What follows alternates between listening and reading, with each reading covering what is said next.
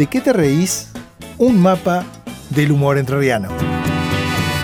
Hoy con la visita de Alejandro Aimovich, que nosotros lo teníamos de otra faceta, pero ahora viene en plan comediante. Hola Alejandro, ¿cómo va? ¿Qué tal? ¿Cómo va? ¿Qué tal José? Gracias por la invitación. Y bueno. ¿Cómo es la definición? Alejandro Aimovich. Y depende del contexto también. En este contexto, en este contexto cuando hablamos de humor, vengo como comediante. Está Como- bien la- como- dicho así. Como alguien que hace humor. Como alguien, alguien que.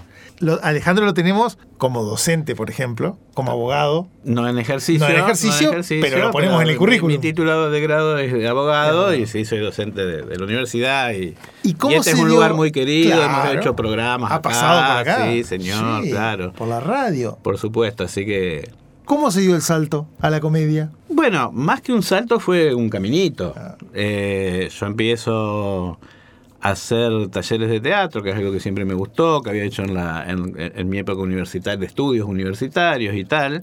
Y hace unos años empiezo a hacer talleres de teatro y eso cada vez me fue tomando más. Eh, y bueno, con el tiempo se fue armando, digamos, ciertas dinámicas eh, que tenían que ver con el humor, que tenían que ver con el clown, con el, con el stand-up. Y, y hoy por hoy, bueno, estamos haciendo, eh, o estamos tratando de vincularnos con todos esos registros eh, en torno al humor. Es algo que me produce mucho placer no es por dinero, este, aunque lo hacemos, digamos, con, la gente que, trabajo profesionalmente, lo tomamos como, como un trabajo, eh, pero bueno, no, lamentablemente no, para nada es una plaza que por ahí no te da, viste, como para vivir de eso. Entonces, en mi caso, digamos, es más eh, una libido puesta ahí en ese placer de hacer humor, de subirme un escenario, de encontrarme con la risa de la gente cuando eso pasa. Eh, y la verdad que es algo que me gusta mucho hacer y, y por eso, digamos, eh, comparto mi, mi, tiempo entre mi trabajo y, digamos, este, en la universidad y esto que a veces se han vinculado, inclusive porque nos han llamado para hacer humor, con, en, por ejemplo, en el encuentro de la FAWAT, de la sí. Federación Argentina de, de, la Facultad de Trabajo Social, o en, en la facultad hemos hecho talleres de stand-up, así que hemos producido algunas vinculaciones y de hecho ahora una, una primicia. Ajá. Estamos armando eh, una suerte de espectáculo que tiene que ver con filosofía y humor, con otra gente que no voy a nombrar todavía, del ámbito académico también, pero que tiene un registro humorístico muy importante. Y la idea es pensar, digamos, eh, la relación entre la filosofía y el humor, pero no desde una conferencia magistral, sino con performances humorísticas y también con, digamos, un sustento teórico. Digamos. Eso me parece que va a ser muy interesante para el año que viene. ¿Da para mezclar? Ahora vemos que sí, pero pensaba en esto. Vos dijiste, hicimos alguna presentación, eh, por ejemplo, en, en territorio académico, uh -huh. pero desde el humor. Sí, claro. Eh, ¿Da para mezclar las experiencias académicas eh, y enfocarlas desde la perspectiva del humor? Bueno, a ver, por ejemplo, en, el, en el, lo que es el stand-up, por ahí hay gente que no sabe bien qué es el stand-up. Uh -huh. el stand-up es literalmente pararse y hacer un monólogo humorístico pero no es el monólogo humorístico de voy a contar un chiste de gallegos o voy a contar chiste de suegra. Tiene que ver con las propias experiencias, con lo que a uno le pasa y buscarle eh, el registro humorístico a eso que a uno le pasa. Eh, con la vida personal, si uno se expone y cuenta, obviamente, tiene que contarlo en un formato gracioso porque si lo cuenta seriamente nos ponemos todos a llorar, como suele pasar, ¿no? no nos va muy bien a casi nadie, en estos tiempos menos, pero es, bueno, tomar mis experiencias de vida, si te separaste, si tuviste una operación, tu laburo, tus relaciones, lo que fuera, y darle ese registro humorístico. Como yo hace 30 años que trabajo en la universidad, y obviamente mucho material viene de ese lugar. Sí. Así que bueno, tomo esa cuestión también como un insumo para ir a ese lugar humorístico. Pero además creo que es una herramienta potente, eh, esto sería como para largo, una herramienta potente en lo académico también, el humor, creo que de hecho hay experiencias en, ese sentido, eh, pero se pueden explorar eh, una diversidad de vínculos, por ejemplo esto que te contaba, e inclusive yo he ido incorporando en mis clases yo por ejemplo hay una, una cuestión que es que yo doy clase a la noche tarde, la gente está con la energía baja, bueno, hacemos unos pequeños este, ejercicios teatrales para levantar la energía y que bueno, haya un poco más de onda, digamos, en la clase. Así que siempre se puede vincular. Bueno, en los, en los dos casos, finalmente uno tiene un auditorio al que cautivar. Totalmente, totalmente. Y tiene que ser histriónico, tanto dando clases como en el escenario, porque si no la gente pierde el interés y no te está escuchando. ¿Y cuál es la sensación? Esta es una pregunta recurrente, pero como no, lo hemos experimentado, cuando uno se para delante de un auditorio y el auditorio se ríe. Y bueno, es una adrenalina. Primero es una adrenalina ver si la gente se va a reír. Porque hay funciones que salen bien y funciones que no salen tan bien. Eh, pero no por alguna cuestión en particular, puede ser el día, el, contexto, vos estás en, por ahí en un estado de, energía baja o los chistes no gustaron. El humor siempre es muy subjetivo, yo te puedo hacer eh, un set de stand-up a vos y a vos que no se te mueva un pelo y a otra persona que se muera de risa, porque es, hay mucha subjetividad. Em, yo comparto, escuché una entrevista que le hicieron al amigo Belisario Ruiz, eh, que fue profe mío de, stand-up y con el cual eh, habitualmente trabajamos, que decía que bueno, es como una droga, digamos, esto de la risa. Y bueno, yo comparto eso, en cierto punto es eso, uno va a buscar esa devolución, entrega y recibe. ¿no? Eh, está entregando algo de sí mismo y lo que recibe son esas risas o ese aplauso. Y bueno, es, es una cuestión de, del convivio, de compartir eh, aunque uno esté, digamos, arriba del escenario y otro esté expectando, eh, se da como una comunidad que se arma a partir de lograr esa conexión que se va a expresar en la risa, ¿no? Ahora, hay veces, no sé si les ha tocado, vos dirás, que la, experiencia con el auditorio es un auditorio que viene a ver un espectáculo. Y otras veces puede pasar, lo hemos visto, un auditorio que está, por ejemplo, comiendo. Sí, claro, totalmente. Y ahí hay como una competencia, hay, ¿cómo es la onda? Hay que remarla, hay que remarla este, y ponerle toda la onda, porque es cierto, sobre todo lo que tiene que ver con el stand-up en un bar, que es un, en un lugar que se hace bastante, o sea, porque si vas a hacer una obra en una sala, bueno, la gente te, va, te va a ver. Después se puede reír o no, pero sabe que te va a ver y sabe qué tipo de espectáculo va a ver. Lo que pasa en los bares es que vos tenés em, gente que sí te va a ir a ver y gente que fue a tomar una cerveza y que no está interesado en un tipo que le hable o, este, una mujer que le hable. Entonces, bueno, hay que remarla y hay que meterlos en el código. Eh, y eso a veces pasa y a veces no, tiene que ver también cómo se organiza con el bar, hay ciertas reglas que vos tenés, digamos, los bares tienen su lógica y nosotros tenemos nuestra lógica. Entonces, digo, eh, que la gente esté, esté atendida antes de empezar el show, que tenga su cerveza para que no esté impaciente, que el alcohol siempre favorece la risa, bueno, todas esas cosas tienen que dar, pero bueno, a veces hay que remarlas más que otras. Y a veces pasa que te subí al escenario y la gente ya está bien predispuesta y bueno, y enseguida se genera, digamos, ese ida y vuelta. Eh, pero es un, es un contexto como artístico como cualquier otro en el sentido de que, bueno, hay que, hay que poner todos los recursos que uno tiene para que la gente la pase bien. Ahora, hay un desafío doble. Digo, una canción despierta aplausos. Ahora, hay un desafío doble porque a veces los chistes funcionan y a veces no. ¿Cómo, es eso? Yo siempre digo, y compartimos con, con los compañeros con los que trabajamos, que la música no hay con qué darle. ¿no? Porque vos llevas eh, un grupo musical o alguien que canta o alguien que toca la guitarra y la conexión siempre es mucho más fuerte y la música, eh, puedo decir, bueno, no me gustaron los temas que se hicieron, pero eh, eh, a la música no hay que, con qué darle en cuanto a la cuestión escénica, ¿no? Em, lo otro es, bueno, la gente se rió, fantástico, la gente no se está riendo, bueno, con la moral bien alta a seguir hasta el final. Y a veces hay, como digo, funciones que quedan, la notamos en, digamos, la columnita de la ver, de las buenas, y otras que decimos, bueno, no salió bien hoy. Y son cosas que pasan, digamos, hemos actuado frente a 80 personas, hemos actuado frente a 10 personas, hemos actuado frente a gente que nos estaba dando la espalda, hemos actuado con un cumpleañito del escenario que estaba en la suya, este puede pasar cualquier cosa. Porque falta también quizás como una, una cultura todavía en Paraná una cultura de ir a ver estándar, de entender el código, de que los bares también entiendan, de que entiendan además que eh, es algo que aporta, digamos, al negocio del bar, porque es un negocio. Eh, los bares quieren vender cerveza, quieren vender comida, y está muy bien que así sea, de eso viven que eso les puede funcionar también como un llamador y también ofrecer una propuesta cultural, digamos, ¿no?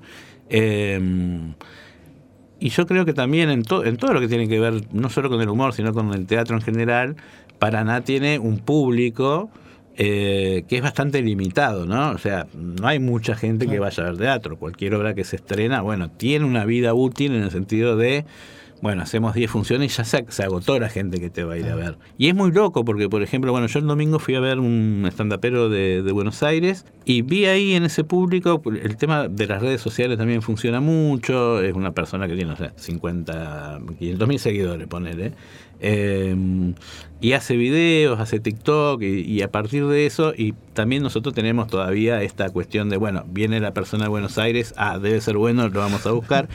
y yo lo miraba y era bueno, pero sí, la gente que hay acá haciendo stand-up está en ese nivel. No ah. es que los que, porque por ejemplo acá hay gente que está haciendo stand-up hace 10 años, yo hago hace 4 o 5 años. Eh, el nivel es parecido, salvo por ahí viene, bueno, alguna, alguna gente que vos decís, ah, esto me saco el sombrero, está muy lejos, otra liga. Pero en general no hay una diferencia significativa. El público paranaense tiene eso viene por ahí alguien de Buenos Aires y es un llamador importante, digamos, porque como está en Buenos Aires, eh, bueno, y, está bueno, digamos, como militar la causa, pero está bueno esto que están haciendo del humor eh, local, del humor regional. Acá hay muy buenos comediantes, hay muy buenos actores y actrices que tienen que hacen ese registro de humor eh, y está bueno que la gente los, empiece a conocer y los empiece a ir a ver. ¿Y cómo fue la primera vez? ¿Hubo un día que te paraste? La primera vez fue, nosotros hicimos un taller con, la gente de Litoral, eh, con Nacho Constri y Belisario Ruiz, hace varios años en, Tierra Bomba, pre-pandemia. Y la primera vez fue, em, hicimos un taller en que quedamos cinco, eh, hicimos una muestra ahí en Tierra Bomba, que fue multitudinaria, fue un montón de gente, porque era doble show además y tal. Y después de esos cinco quedamos cuatro. Em, y bueno, nos, nos largamos, dijimos, bueno, queremos seguir haciendo esto, que no quede en una muestra, y empezamos a generar funciones y a pararnos ahí desvergonzados, ¿no? Pero vimos que, funcionaba, que a la gente le gustaba, eh, y nos gustaba a nosotros fundamentalmente, así que a partir de ahí no paramos, digamos, ¿no? ¿Se sorprenden los alumnos o los colegas cuando dice, che, el profe, y el profe aparte hace stand-up? Bueno, ya no. Ya no. ya no. Eh, en un momento, no sé si era sorpresa, pero era como una cosa. Porque, viste, es así, viste, como, digamos, yo, yo por ahí, sobre todo esto que te contaba, ¿no? Del Congreso de la Faguas, tenía un, montón de, alumnas que estaban ahí. Entonces decía, bueno, acá estoy haciendo esto, pero no pierdo seriedad de profesor. los trabajos prácticos lo tienen que hacer igual, ¿no? Y bueno, pero es una actividad como cualquier otra, es decir, eh, la cuestión es separar los ámbitos, así como hay gente que eh, es docente eh, y, no sé, corre una maratón, que es otra, otra cosa, bueno, yo hago humor y, y lo uso también, como te decía, también para, para, para dar clases y para trabajar. Así que yo creo que ya a esta altura ya está este, fuera de toda sorpresa, ya, ya me conocen, saben que hago esto y ha ido mucha gente de la, de la facultad y antes de hacerlo, de hacer stand-up, ¿veías stand-up? ¿Tenías así algunos que decías, ah, estos qué buenos que son? Sí, siempre me, sí, siempre. ¿El género estaba bueno? Siempre me gustó el género, desde los stand-uperos históricos, clásicos, de quienes inventaron el stand. Bueno, George Carlin, que hacía humor político, Richard, eh, Pryor, Eddie Murphy, que, también tenía su show de stand-up. Em, siempre un género que me gustó y con la, con la aparición de, la, de las plataformas de streaming, eh, bueno, se empezó a ver mucho más, eh, se empezó a, digamos, se transformó en un consumo cultural, eh, así que siempre me había gustado, digamos, este, verlo, digamos, ¿no? Y, obviamente dentro de eso, como siempre digo, ¿no? Que el humor es muy subjetivo, bueno, hay cosas que te gustan más, cosas que te gustan menos, y tu, tu, tu preferido, ¿no? Luis C.K., hoy te diría Luis C.K., Anthony Jeselnik, que es eh, un estandapero que hace, por ejemplo, humor negro, que es un registro que a mí me gusta muchísimo, eh, que no sé si puede hacer acá en Paraná, porque por ahí te apedrean, pero bueno, eh, Sara Silver, bueno, hay muchísimos, ¿no? Y, y acá en Argentina también.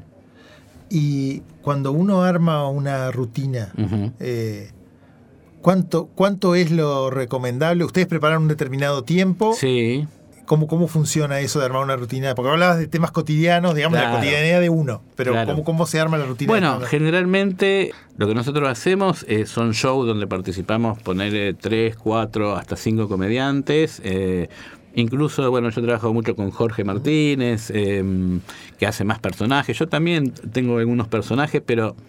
Em, o sea que no solo estándar, pero lo que tiene que ver con el estándar específicamente, en general, los shows suelen durar una hora, entonces te dividís ese tiempo entre los tres comediantes.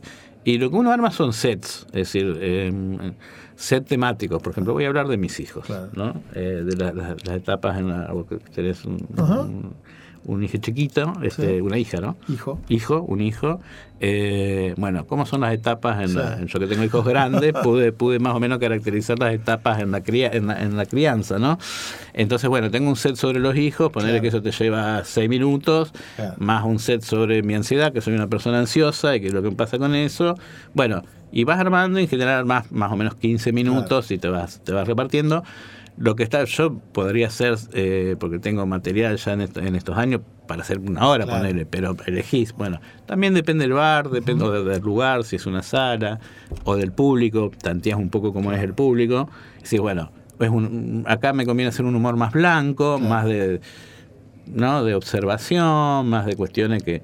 Y acá comienza a ser un humor más picante, digamos, que tenga que ver con, con otras cuestiones y, y, lo que está bueno es tener el material disponible como un menú, ¿no? Entonces vas eligiendo, un buffet. Te vas eligiendo, bueno, voy a hacer esto, esto y esto.